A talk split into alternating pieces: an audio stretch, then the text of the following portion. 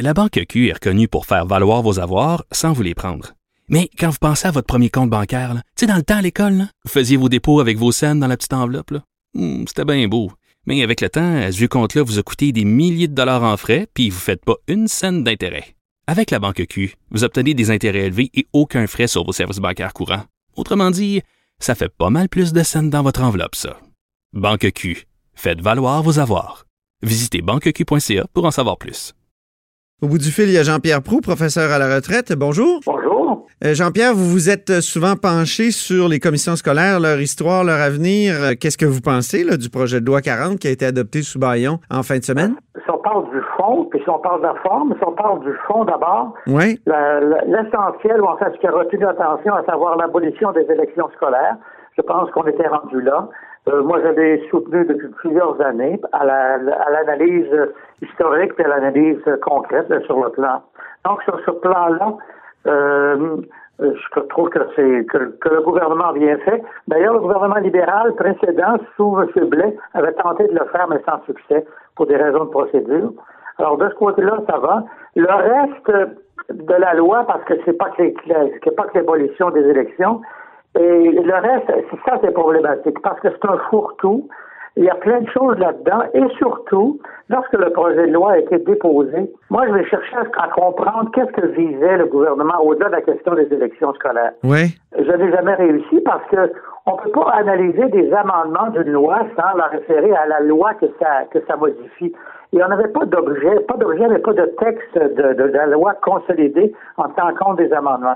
En plus, il y en a déposé, apparemment 80, je pense, depuis le- la fin du débat. Oui, oui. Alors, pour, pour le commun des mortels, ceux qui, pour les citoyens en général, en d'autres je parle pas des, des, des institutions comme les syndicats ou les, les, les commissions scolaires qui ont des, des, des fonctionnaires pour examiner tout ça, mais le commun des mortels, il ne sait pas ce qu'il y a dans cette loi-là.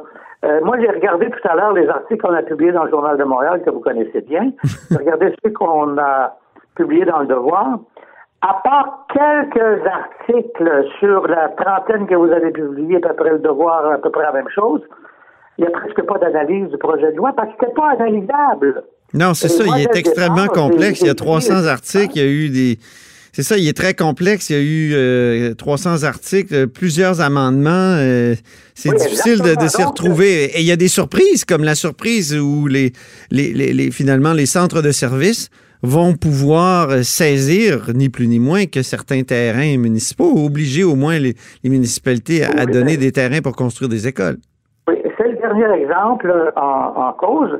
Et, donc, ça m'amène à parler de la manière aussi. Oui. Euh, moi, je pense que ce que le ministre Robert et son gouvernement ont fait est totalement inacceptable du point de vue de la procédure parlementaire. D'abord, c'est un mépris pour les citoyens de publier un projet de loi organique comme ça. Euh, rap- Rappelez-vous que dans le temps du PQ, euh, on publiait, quand on, avait quand on avait des lois importantes, on publiait un livre blanc pour expliquer les objectifs de la loi et d'en donner le sens. Quand monsieur le monsieur pas, pas, pas Legault, mais monsieur Robert a publié son projet de loi, il, il fait une déclaration de rien du tout pour dire ben oui, mais c'est le temps de décentraliser, sans comprendre, sans, sans aucun document explicatif. Ça, c'est du mépris pour la population. C'est certain. C'est du mépris Il pour le, le débat public aussi, hein, c'est ça? ben Oui, absolument. Et, et il a continué à mépriser à la fois les parlementaires jusqu'à la fin. Hein, dont on a vu ça le- la semaine dernière, en fin de semaine, entre autres. Euh, et c'est totalement inacceptable du point de vue de la procédure quand on, on joue comme ça dans une loi organique qui touche l'ensemble de la population, le bien commun, d'avoir procédé comme il a fait. Moi, je pense qu'il devrait démissionner. Ah oui, vous demandez sa démission? Ah, je sans, sans aucune espèce de, de, de remords. C'est, c'est, c'est de l'amateurisme, c'est du mépris, c'est une façon désobligeante de considérer ses concitoyens et, et puis ses, ses, ses collègues à l'Assemblée nationale. Mais sur l'objectif, donc, de l'abolition des commissions scolaires ou l'autre objectif qu'on a appris euh, récemment, c'est-à-dire de forcer les municipalités à donner certains terrains pour construire des écoles, on peut s'entendre, on peut dire que c'est une, ce sont des objectifs valables. Ben, sur la question de l'abolition des élections scolaires, je vous reprends, c'est pas l'abolition des commissions scolaires. Ouais. L'abolition des élections, ça, je suis d'accord. C'est correct.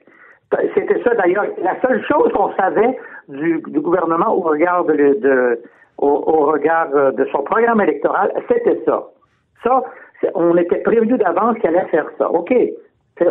Les gens l'ont élu notamment pour ça. Mais le reste là, de, son projet de loi, là, moi, je suis pas capable de vous dire exactement ce qu'il y a là-dedans. Puis vous l'avez regardé en détail? Je l'ai regardé en détail, mais le détail, sans avoir le sans savoir qu'est-ce que ça amende, à quoi ça rime, tout ça. C'est une ensemble, un ensemble de 300 amendements qui, ici et là, ajoutent quelque chose. On ajoute des mots ici, on rajoute des choses là.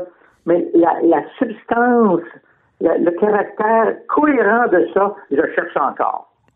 Oui, c'est un, un, vrai problème.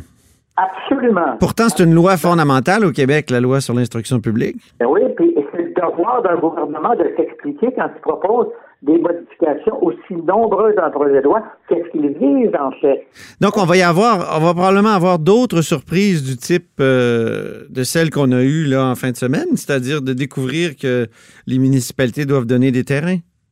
Oui, bien ça, c'est un, ça, à, vrai dire, je n'ai pas examiné cet article-là. D'abord, je n'ai pas vu le texte des, des, amendements en question. Mm-hmm. Euh, et puis, c'est relativement complexe. Ça touche la fiscalité, ça touche. J'ai pas de compétences particulières, moi, pour me prononcer là-dessus. Ce qui est certain, par ailleurs, c'est que du point de vue des procédures, c'est totalement inacceptable. Un gouvernement ne fait pas ça. Un gouvernement responsable ne fait pas ça. Ça n'a pas d'allure. Ah oui.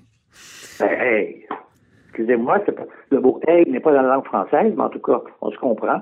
Le mot quoi? Le mot hey. OK. C'est bien. Ben, Jean-Pierre Prou, merci beaucoup. Parfait. Bonne journée. Bonne journée. Jean-Pierre Prou est un ancien journaliste, un ancien professeur à l'Université de Montréal en matière d'éducation et auteur, entre autres, du système éducatif du Québec et de la profession enseignante. Vous êtes à l'écoute de là-haut sur la colline.